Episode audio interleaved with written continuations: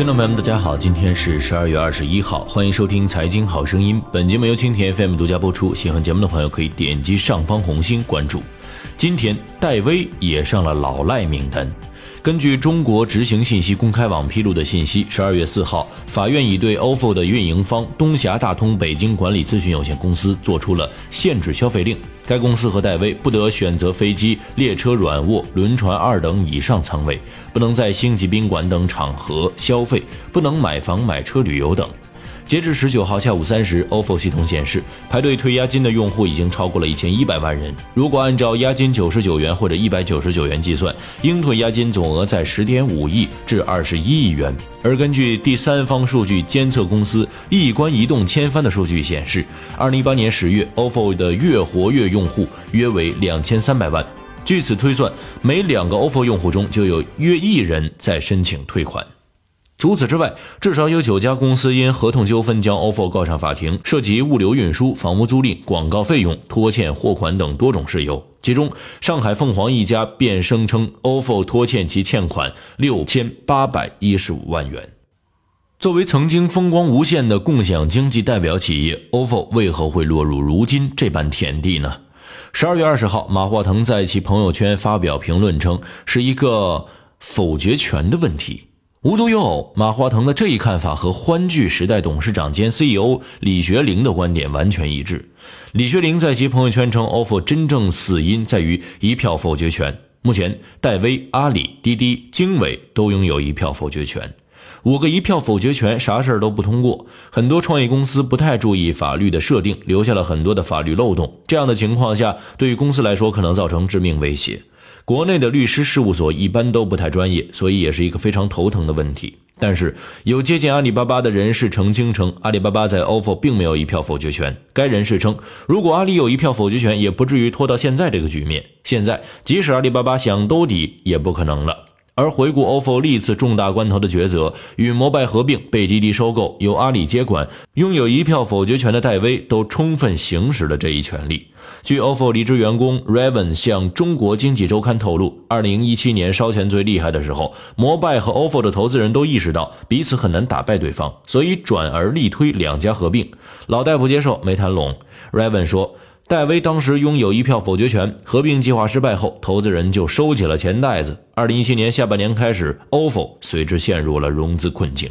十九号下午，ofo 创始人戴威发布全员信，信中对近一段时间来 ofo 面临的各种危机进行了解释。戴威称，由于去年底到今年初没能对外部环境的变化做出正确判断，尤其是公司全力寻找融资而无果后，公司今年一整年都背负着巨大的现金流压力。退还用户押金、支付供应商的欠款、维持公司运营，面临巨大的资金压力。戴威在信中希望 ofo 员工能够坚定信念，勇敢活下去，同时表示要把一块钱要掰成三块钱花，为 ofo 欠的每一分钱负责，为每一个支持过 ofo 的用户负责。对于 ofo 的用户来说，他们最关心的问题是能否顺利拿到自己的押金。对此，曾参与小名单车案的大成律师事务所高级顾问黄志国律师从法律角度给出了解答。黄志国表示，ofo 收取的是押金，根据协议约定，消费者提出退押之后，就要按约来退还。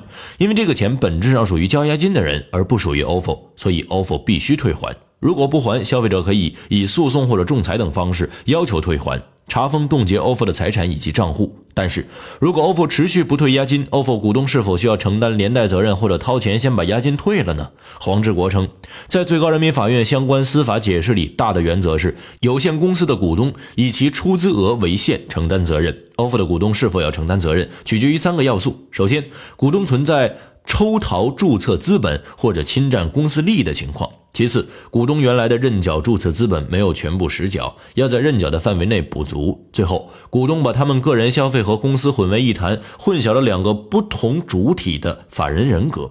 这几种情况下需要股东偿还，否则股东都是以出资额为限承担有限责任的。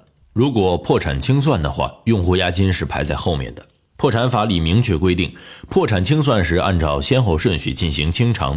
首先偿还的是破产清算费用、国家的税款、有担保的债权、员工的工资等。应该归还客户的钱是放在倒数第二位清偿顺位的。押金是无担保的债权，排在清偿顺序的后面是很难拿到的。我们经办过的小明单车情况很类似。从资源共享角度来看，一辆车能对应很多人，不仅仅是坏事，反而就是初衷，因为这意味着资源的高效利用。但从金融角度看，一辆车对应更多押金，意味着杠杆率升高，风险会更大。单车不贵，押金挺高，企业就有冲动为获取更多押金，大量投放车辆。所以回过头看，共享单车押金模式或许一开始就值得打问号，尤其是在盈利模式不明朗的情况下。押金的诱惑就更大了。若押金能原封不动，当然没问题。但潮水退去之后，大家已经看到挪用者不少，口口声声说没用过一分钱押金的，撒谎了。挪用成了潜规则，不挪用成了例外。两年多来，共享单车模式本身的红利是显而易见的，比如有效解决最后一公里，让城市管理者重新审视甚至调整路权分配；比如以绿色出行缓解拥堵指数，同时减少排放与污染。事实上，上千万还留着押金的用户，本身就是创新成功的证明。换个角度看，押金它既是一种骑行准入，又何尝不是每个普通用户对共享经济的包容与支持呢？但包容并不等于纵容，诚实守信，用户至上，这些原则不因互联网加而改变。无论是传统经济还是新经济，真正的成功都要在更长周期中检验。事实上，一千万人扫码骑车的场面有多喜人，一千万人集体挤兑押金的场景就有多可怕。这可能成为压垮企业的最后一根稻草，也会溅起伤及无辜企业的火花，更会挫伤人们对于共享经济的信心。好了，今天节目就到这儿。在节目最后提醒大家，蜻蜓 FM 财经公众号已经正式上线，您可以公众号搜索“蜻蜓 FM 财经”或者 “QT FM CG” 获得更多财经福利。下期节目再见。